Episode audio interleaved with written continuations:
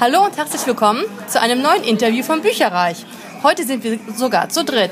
Dennis ist dabei, Ilana. Elena und Cornelius Harz. Cornelius. Wir freuen uns total, dass du dir die Zeit für uns nimmst. Ja, ich freue mich ja besonders. Dankeschön. Ähm, kommen wir direkt zu deinem neuen Buch, Brok unter Räubern, Teil 2. Elena hat es gelesen und verschlungen. Ja, es liest sich wie warme Semmeln und wie geschnitten Brot. Geht gar nicht. Ähm, spielt ja auch in Hamburg, also von daher. Cornelius, wenn du das Buch in zwei Sätzen beschreiben musst, wie beschreibst du es? Ja, also klassischer Krimi, der aber ein brisantes aktuelles Thema hat. Äh, es geht um natürlich um Mord, um Leidenschaft, um Rache und um Organhandel. Und das war nur ein Satz. Hey ho! Beifall!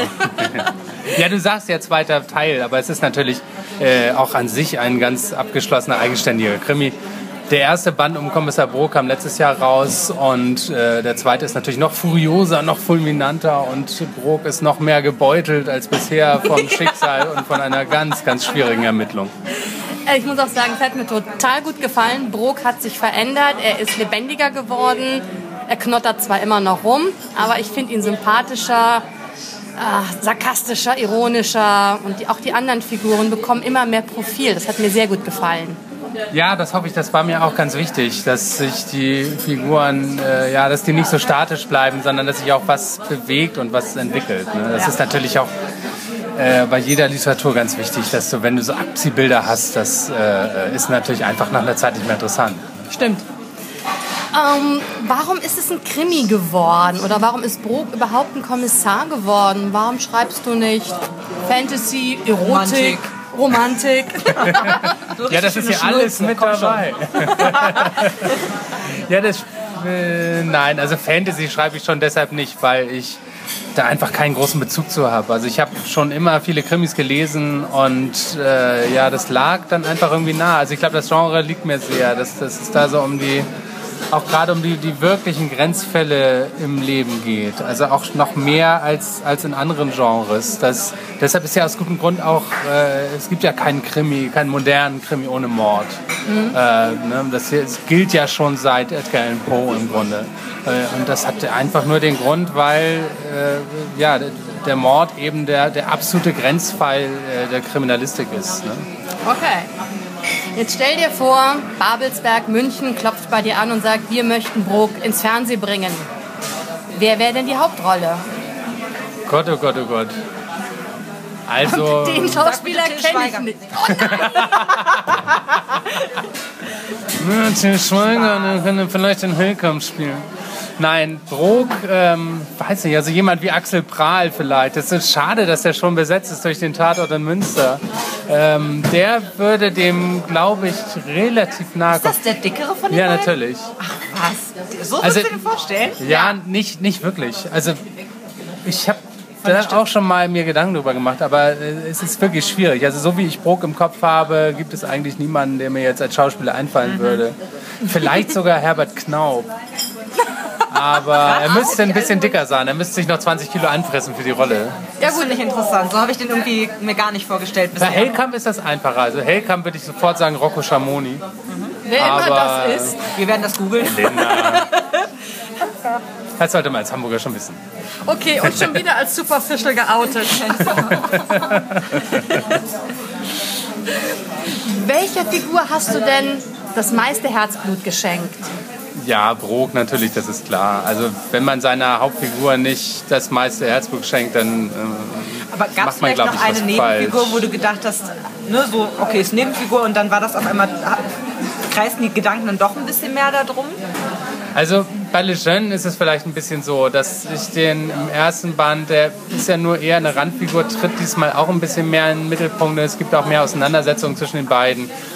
Er hat immer noch sehr zu leiden unter seinem Chef, aber ich habe mehr selber auch mehr Sympathien für ihn entwickelt, was man am Plot sicherlich auch merkt ab einer gewissen Ja. Zeit. Und bei Hellkamp ist es immer so eine Sache, also ich glaube, Hellkamp hat eher so ein paar Eigenschaften, die, ja, die mir abgehen, die ich vielleicht gern gehabt hätte. Der ist ja auch so ähnlich alt wie ich, ein bisschen älter ist er. Aber der hat vor allem ein tolles Auto, das hätte ich auch gern. Ja, so viel zum Thema Superficial. ja. Klar, du empfiehlst Brok unter Räubern. Welches andere Buch würdest du denn noch den Lesern empfehlen und warum? Äh, aktuell lese ich gerade äh, Magical Mystery von Sven Regner, was wirklich großartig ist. Also ganz, ganz toll. Vielleicht sogar der beste, äh, das beste Buch von Regner.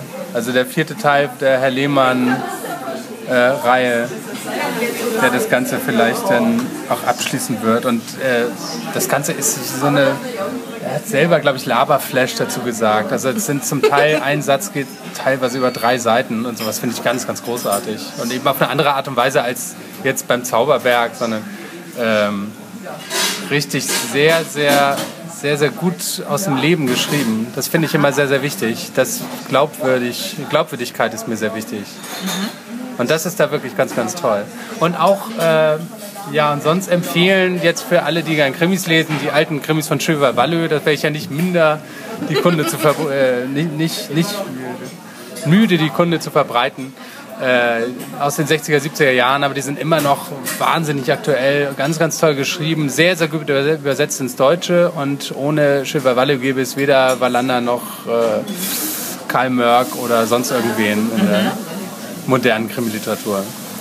Okay, cool. Dann haben, haben wir noch ein paar Quickies. Ich wollte gerade sagen, ein paar Quickies, aber die muss ich ehrlich gesagt vorlesen. Also, wenn du dich entscheiden müsstest, Roman oder Sachbuch? Roman, Hörbuch oder Buch? Buch, ganz klar. Zuletzt gelesenes Buch hast du jetzt gerade im Prinzip schon erzählt. Was hast du davor gelesen? Ähm, der raffinierte Mr. Scratch von Michael Poor. Aha, okay. Und äh, was ist denn dein Lieblingsleseort? Ähm, der Liegestuhl auf der Veranda auf, äh, äh, vom kleinen Gasthaus auf den Seychellen im Urlaub.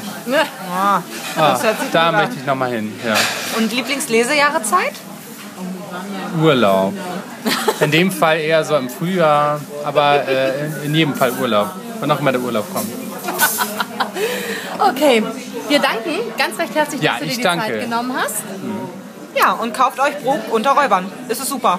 Ja, dann. total gut. Tschüss. Informationen zu allen Büchern, über die wir heute gesprochen haben, findet ihr auf unserer Website www.bücherreich.net mit UE bitte. Ihr könnt dort oder auf Facebook unter www.facebook.de slash podcastbücherreich in einem Wort durch und auch mit UE mit uns in Kontakt treten. Unsere E-Mail-Adresse lautet bücherreich at gmail.com, wieder mit UE. Und wenn ihr diesen Podcast über iTunes abonniert habt, würden wir uns riesig freuen, wenn ihr uns eine 5-Sterne-Bewertung hinterlasst. Dies ist ein privater Buchpodcast, in dem wir nur unsere eigene private Meinung wiedergeben. Wenn uns ein Buch oder Hörbuch kostenlos zur Verfügung gestellt wird, kennzeichnen wir es entsprechend auf unserer Website.